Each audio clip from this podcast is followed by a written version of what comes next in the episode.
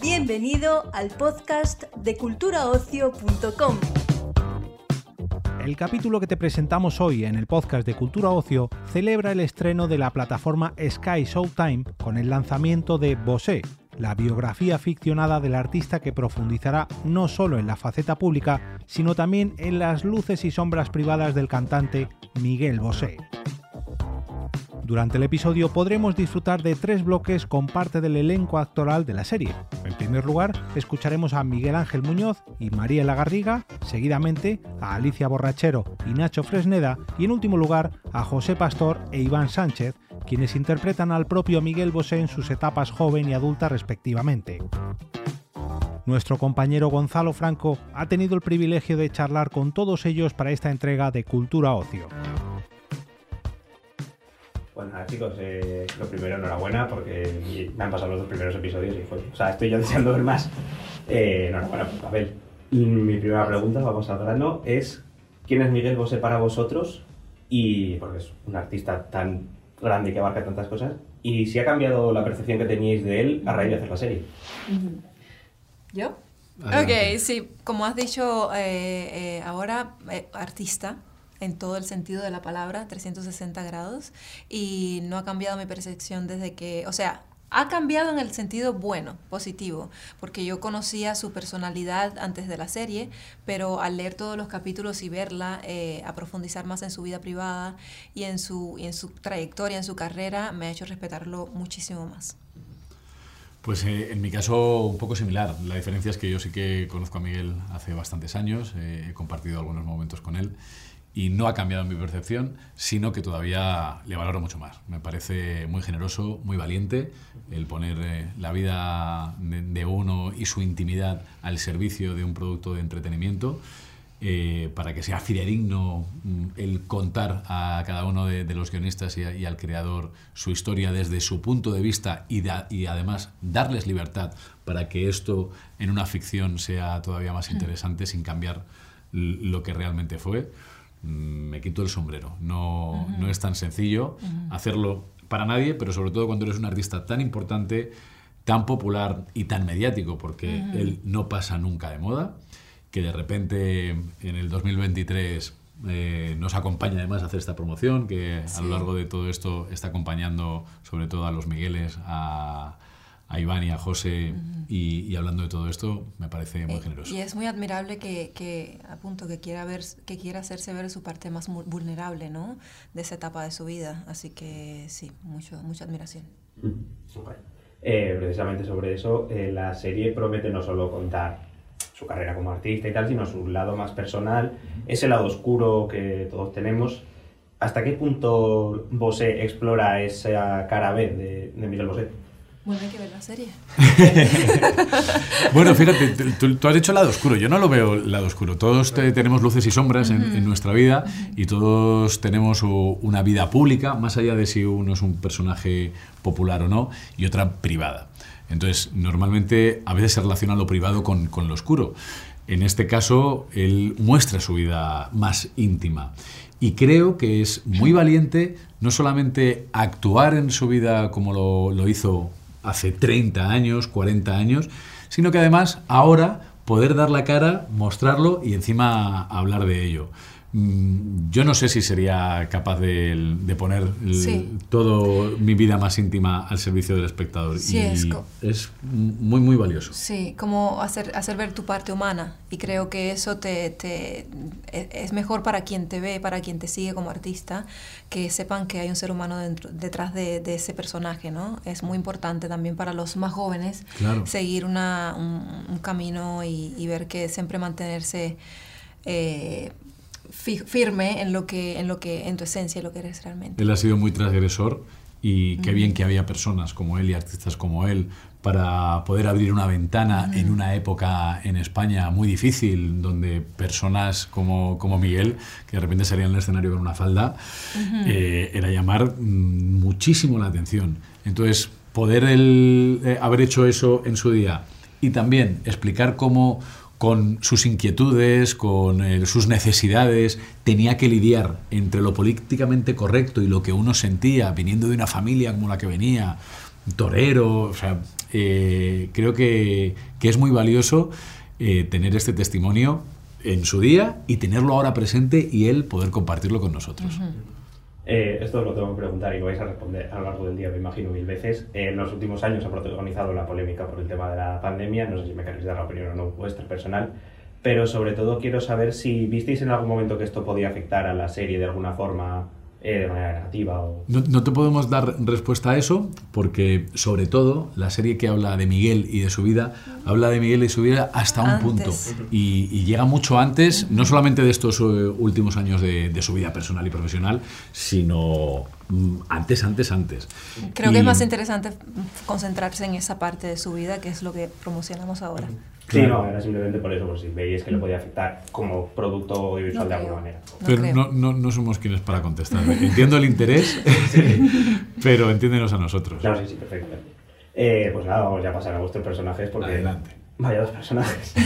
Eh, es una etapa de la vida de Miguel Bosé que es muy llamativa por quienes son. Eh, ¿Cómo lo abordáis? ¿Cómo, le dais ese enfoque para que no caer en un dramatismo excesivamente barato, ¿no? De un amigo, él mismo dijo ayer, ¿no? El van de la novia directamente. O sea, ¿Cómo lo abordáis para manteneros, eh, mantener el interés sin caer en eso, en, una cosa demasiado arquetípica y demasiado mm, ficcionada, por decirlo pues intentando interpretar los personajes con, con la máxima verdad eh, que, que, nosotros podemos transmitir como actores y creyéndonos esta historia. Cuando no, se trata de que un amigo le quita la novia a, otro amigo, se trata de que hay dos personas que tienen una relación, que están enamorados y que de repente aparece otra persona que cambia todo eso y que hace sentir, en este caso a Yanina, algo tan, tan especial que es capaz de dejar a un hombre tan especial como Julio Iglesias y cómo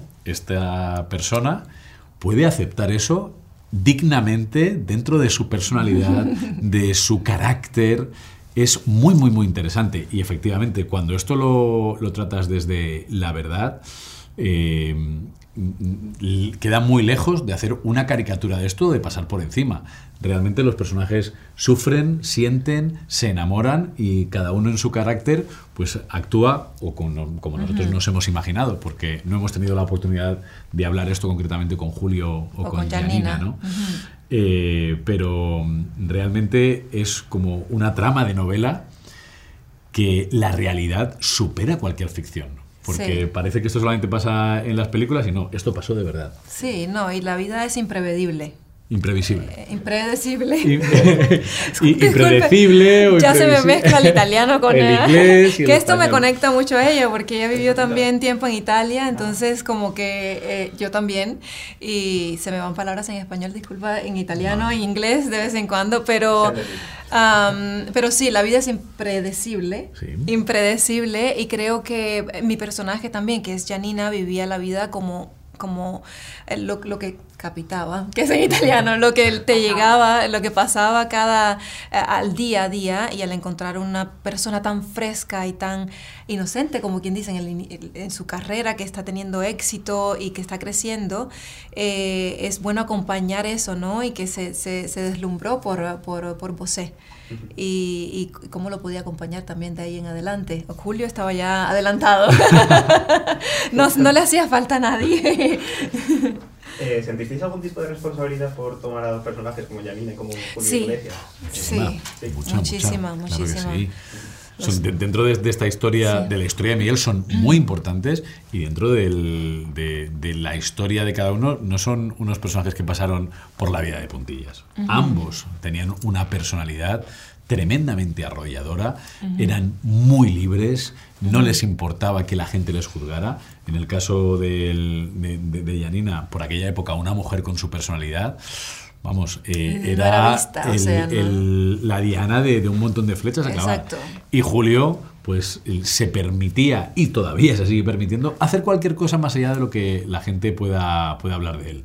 Entonces, ya que en este aspecto son tan ricos y generosos, hay mucha responsabilidad de mm, no pasar por encima o, o simplemente mm, el hacer como una caricatura de todo esto. Sí, o tampoco juzgar que, lees mucho de los recortes de revistas que, me compré para poder entender cómo era su vida en aquella época, su manera de pensar, pero no juzgar de lo que estaba pasando, sino entender su esencia y, jugar con lo que nos dan los guionistas y la historia de lo que estamos contando en ese momento y, bueno, en realidad lo que realmente se vivió y pensó en ese momento cada personaje, cada, cada persona real, nunca lo vamos a saber. Entonces es tratar de interpretarlos con el mayor respeto posible y y siempre con un poquitico de miedo que esperando, esperando que lo vean, se sientan orgullosos y bien reflejados, ¿no? Eso es. bonito eso. Eh, pues nada, se ha acabado el tiempo, la verdad. Es que, hablamos mucho, hablamos mucho. Sí, encantado, eh, por tu parte. Pues si quieren saber más, no se la pierdan en Sky Showtime. sí, a partir de mañana. mañana, 0001. Y perdonad, nada, que no hemos acabado, no hemos acabado, chicas. Buenas noches, México. Vamos a hacer un viaje en el. Hay una obsesión por llamarme drogadicto y llamarme maricón.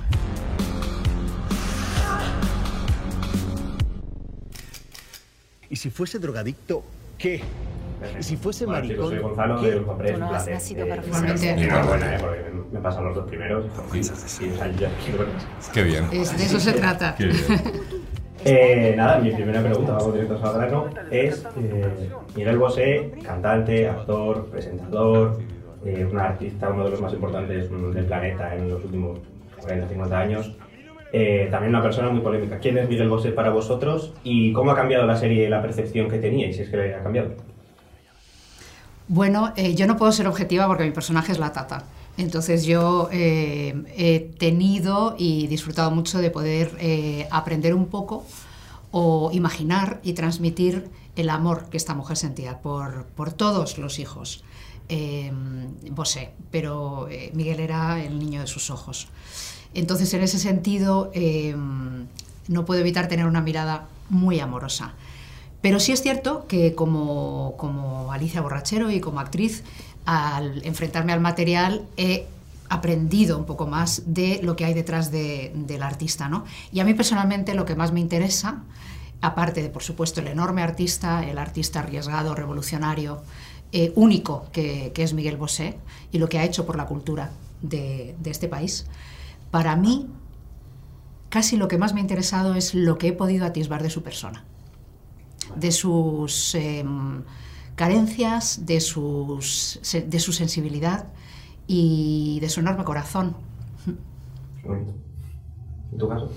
Bueno, eh, claro, estamos hablando de una figura que, para los que hemos nacido y crecido aquí, pues ha sido una figura fundamental. Yo, yo pienso en, eh, en, mí cuando era ese chaval de los 80 y, y, teníamos, teníamos el paisaje que teníamos. Y de repente ver un señor que salía por la tele con falda, con, con esa libertad, para mí fue una inspiración de decir, ah, o sea que no hay que seguir, no hay que seguir el camino que parece que nos están marcando de una manera inequívoca, ¿no? Entonces este, este hombre para mí fue un, un soplo de, de libertad, un soplo de, de, de, tener, de tener, bueno, pues una puertecita abierta a, para ir por otro lado. Y yo me quedo con eso, con, con la figura de, de, Miguel Bosé en ese sentido y por supuesto, o sea, musicalmente yo es que, vamos, me lo he pasado muy bien con él.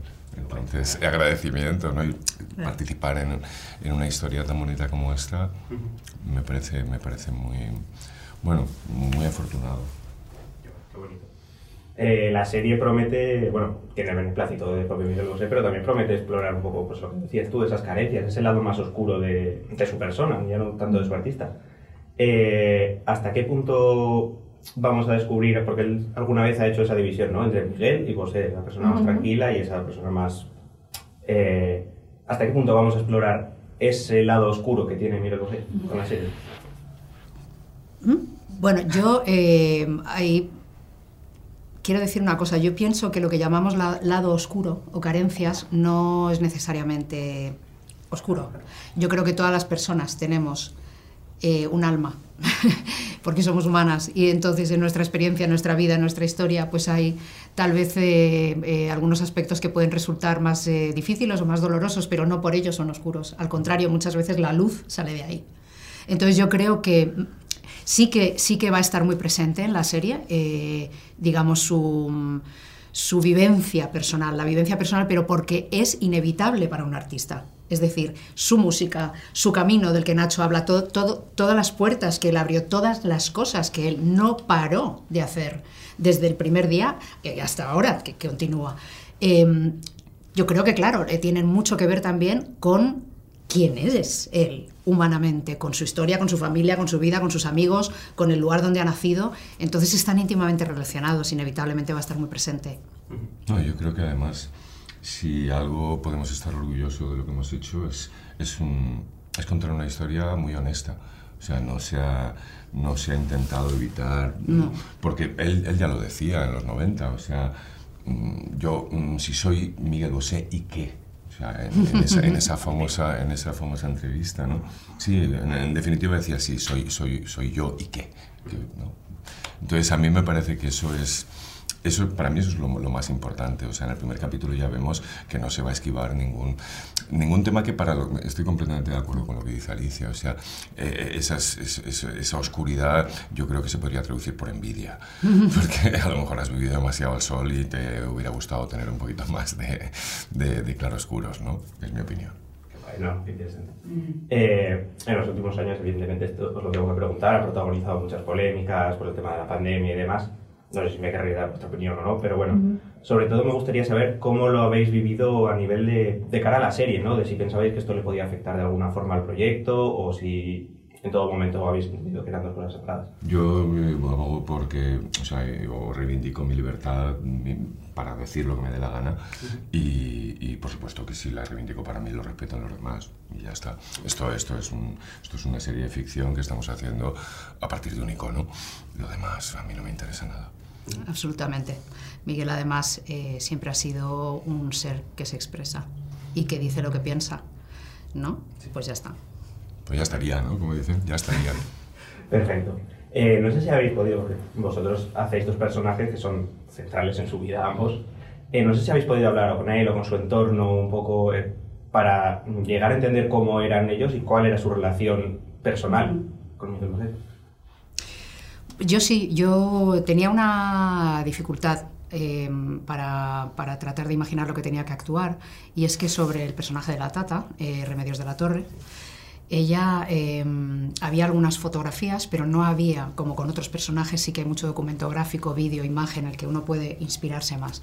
Eh, sí que pude hablar con alguna, algunas personas de la familia Bosé, eh, con, con, otras personas que, que, han estado muy cercanas a la familia, amigos, etcétera, y me dieron un poco, eh, digamos, el retrato general de lo que yo tenía que mm, plasmar, ¿no? Eh, luego me basé mucho en el libro de Miguel, porque son seis, vamos a ver, él ya lo cuenta y todo, realmente. Y después, bueno, ya nuestro trabajo tiene que ver más, o yo lo entiendo así, con, con dejar un poco lo literal y tratar de representar lo que esa persona representaba, porque ni nos parecemos físicamente ni va por ahí la cosa. Entonces, pero sí, sí que pude eh, hablar con algunas personas y tengo que decir que me habría gustado mucho conocer a esta señora. Mucho.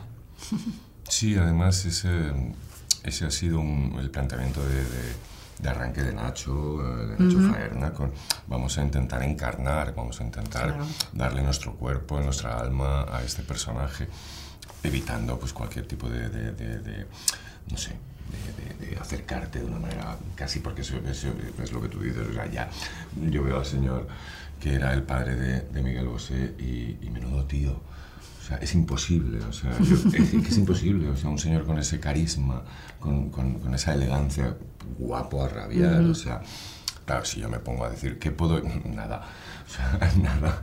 Yo lo que tengo que hacer es, con el material que, que tenemos, pues intentar dar esa, esa personalidad tan, uh -huh. tan arrebatadora y en ese sentido yo he tenido la suerte de tener un... Bueno, creo que lo he visto casi todo y creo que lo he leído casi todo del personaje, pero seguro que se me escapan cosas porque ten en cuenta que era un, un- señor que se codeaba con Hemingway, con Picasso. No vamos, a hablar, no vamos a hablar de su currículum amoroso, es eso. Eh, No existe. Pero ahí también se codeaba, ¿eh? Ahí se- y más cosas con el COI. Eh, quiero decir, no existe. Es, es- es- esa gente no, es, es la época dorada de no sé qué. Eh, tú lo ves en, en participación, en participaciones en, en programas de televisión de Estados Unidos. Y es que, o sea, llega a dejarle eh, con la palabra en la boca al gran Groucho Marx. O sea, le vacila a Groucho Marx. Y Groucho se queda como, será cabrón, o sea... No, es, es- Entonces, con ese respeto, con esa admiración y con todo ese material, y sobre todo, un personaje lo hacen los demás. O sea, a Dominguín le hace, eh, le hace ese autoritario la mirada de, de la tata. Es, es ella la que, la que me hace a mí grande. Y en ese sentido hemos estado muy arropados porque todos hemos trabajado. Sí. En, en ese hemos tenido suerte, ya habíamos trabajado, por suerte, alguna vez, alguna que- algún año que Esta es la tercera ya. Esta es la tercera.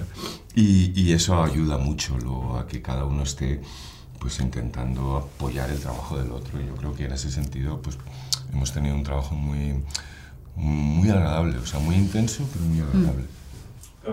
Me gusta mucho cómo habléis. Sí. Sí. Eh, ya, ya se ha acabado, o sea que... Sí, en serio. Sí, sí, Se me ha hecho sí. corto. Dígale al señor Se me ha José hecho corto. que está solo. ¡Miguel! Esta es la voz con la que tiene que cantar. Yo seré Janina, te presento por ti. Me estás robando la novia, Miguel. Lo que hay que hacer es tirar abajo esta casa de una filetera. soy Gonzalo de Los Papeles y lo primero no es buena, ¿eh? A pasaron los primeros episodios y ya tengo ganas del tercero. Muchas gracias. Buenas noticias. Gonzalo, buenas noticias. Eso es bueno, eso es bueno. Eh, nada, vamos a hablarlo. Mm, La primera pregunta es, ¿quién es Miguel Bosé para vosotros, este artista tan grande en los últimos 50 años? ¿Y si ha cambiado eh, la percepción que tenéis de él a raíz de interpretarlo? 100%. Sí. 100%. eh, bueno, primero porque yo casi que no conocía nada de su carrera, mucho menos de su vida. Entonces, cuando me llega la serie y me pongo a investigar, flipo. Flipo mucho. Con lo, lo- con lo primero que flipo fue con verle bailar. Yo no sabía que bailaba así, yo no sabía que llegaba con su pierna a su cabeza. Eh, entonces, ya por ahí empiezo a flipar. Y luego cuando veo todo su contexto y toda su carrera, me quedo fascinado. Y ahora mismo, claro, ha cambiado de yo casi que no conocer, de, bueno, sí, el de Amante Bandido, a ahora soy muy fan de Miguel Bosé. Sí, es que la figura de Miguel, o sea, es tremenda, ¿no? Es inabarcable. Eh, pero para alguien como yo, a lo mejor que sí he tenido mucha más información, ¿no? Por- porque tengo mucha más edad. Y he conocido a Miguel en diferentes etapas y además le, le- he tenido la suerte de conocerlo a él en persona, ¿no? Desde hace muchos años.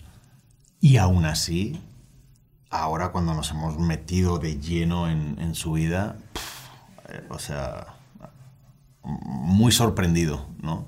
Por, por no solo su carrera, que es bestial y te das cuenta realmente la cantidad de, de- de material que ha hecho en su vida, que nunca ha parado, que siempre ha roto límites y, y- y lo que ha tenido que, que luchar y perseverar para ser él mismo, ¿no? Y eso, eso ha sido sorprendente, la verdad.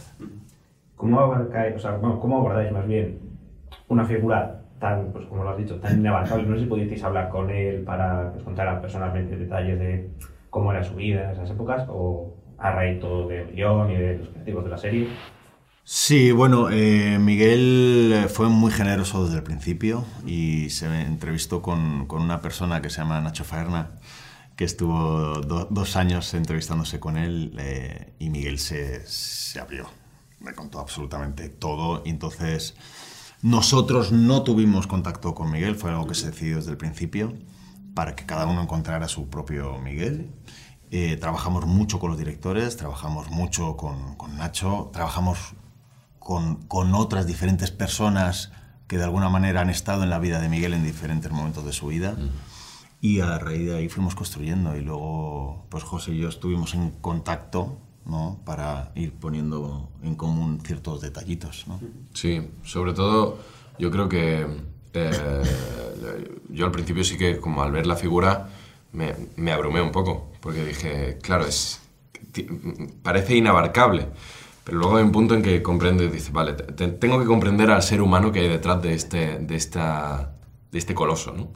Y, y eso, con todo el trabajo de rodeándonos de gente que lo conocía, de gente que, que estaba muy puesta en su vida y, y con un trabajo muy en equipo y mucha investigación personal también, pero sobre todo porque hemos estado súper bien arropados. Y a nivel vocal, ¿cómo lo preparáis? Porque me pareció bestial. O sea, es muy complicado llegar a, a ese tono tan único ¿no? que tiene. ¿Cómo lo preparasteis ambos? Eh, bueno, viendo, viendo un poco como su...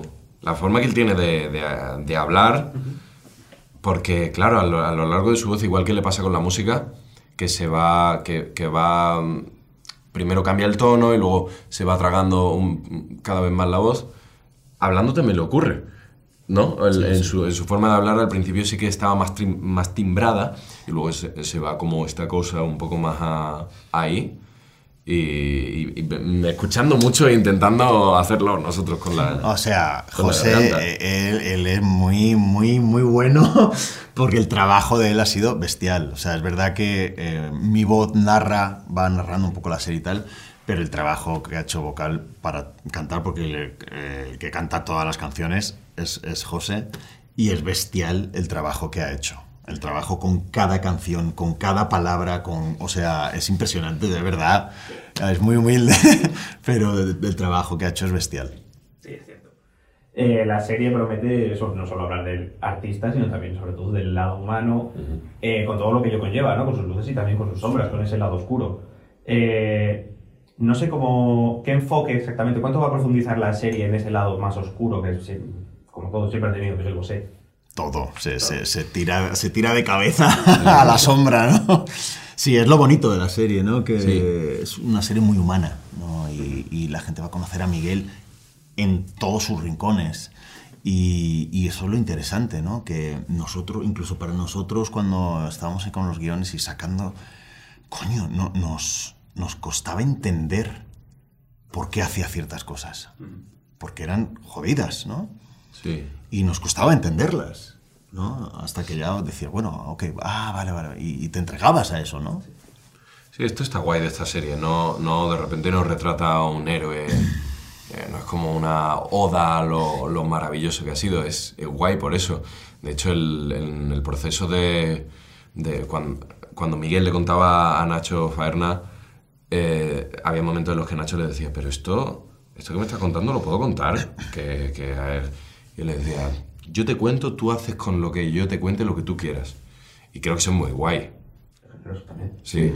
Eh, bueno, esto evidentemente eh, os lo tengo que preguntar como todo el mundo. En los últimos años ha tratado ah, sí, la polémica por el tema de, del negacionismo, de la pandemia. Eh, no sé si me querréis dar vuestra opinión personal sobre el tema, pero sobre todo también saber cómo lo vivisteis de cara a la serie, si visteis que le podía afectar, podía afectar a vuestro trabajo de alguna manera. O... Pues es que Miguel siempre ha, ha impactado de alguna manera, ¿no? Y ha sido controversial y eh, a lo largo de toda su vida. Eh, nosotros en la serie, la serie acaba cuando, cuando Miguel es padre. Él tiene 53 años, 52, 53 años. Y, y hasta ahí es donde vamos nosotros, ¿no? Eh, y ya está. Eh, to- todo el resto del ruido, qué bueno para la serie porque pues la gente querrá verla más. Sí, sí, pero no llegamos a ese momento. Y, y claro, la, la cosa para, bueno, sobre todo para entender a Miguel, como entender que es un- una persona como con un gran carácter y que, y que, y que da su, su opinión y que va ahí con todo. Y más allá de eso, realmente a nosotros como actores que no nos ha afectado, o sea, nuestro trabajo va con los guiones y con, y con lo demás es ruido. Es que lo demás no, no, ni siquiera no, nos interesa. No, lo, lo preguntaba un poco por eso, por si veía sobre todo como producto audiovisual, ¿no? si podía afectar de cara al público Ah, y tal. bueno. Eso, Eso- lo- eso los que se lo- del traje. Claro, que se lo, que se lo cuestionen otros. Nosotros al set. ¿Y pensáis que esa imagen que en los últimos años precisamente se tiene de Miguel Bosé, gracias a la serie se puede revertir, se le puede dar otra vez importancia al artista tan grande que, que ha sido? ¿Qué es? Pues, eh, Sí. Al artista tan grande que es. Sí, es que de alguna manera, o sea, en la serie eh, contamos la vida de Miguel para entender a Miguel Bosé, ¿no? Y, la contamos, o sea, a fondo. Quiero decir, se cuenta absolutamente todo y, sin pelos y señales. O sea, vamos. sombras y luces, ¿no? Como tú decías. Sí, yo creo, después de haber, haberme metido tanto en investigar a Miguel Bosé, a mí lo que me... Yo no sé si va a servir para eso no, pero sí que creo que, hostia, que una carrera tan interesante y tan increíble como la de Miguel Bosé se meta en un cajón porque haya dicho tal cosa, no sé yo, que cada cual tenga su, cada cual tendrá su opinión obviamente y todo es respetable, pero hostia, qué pena perderse. A mí me daría pena mm, como llenarme de prejuicios y no conocer lo, lo increíble que es Miguel Bosé por, por algo así. Pero eh, a mí, ya cada cual. Ah, es bonito como lo dices. Se acaba el tiempo ya, o sea, que me encantaría preguntar un montón de cosas, pero bueno, de verdad, enhorabuena eso. Despedimos esta entrega del podcast culturaocio.com invitándote a descubrir el resto de episodios de este podcast, así como todo el catálogo de programas de nuestra red a través de Europa Press barra podcast. Recuerda, todos ellos están disponibles en las principales plataformas de podcasting.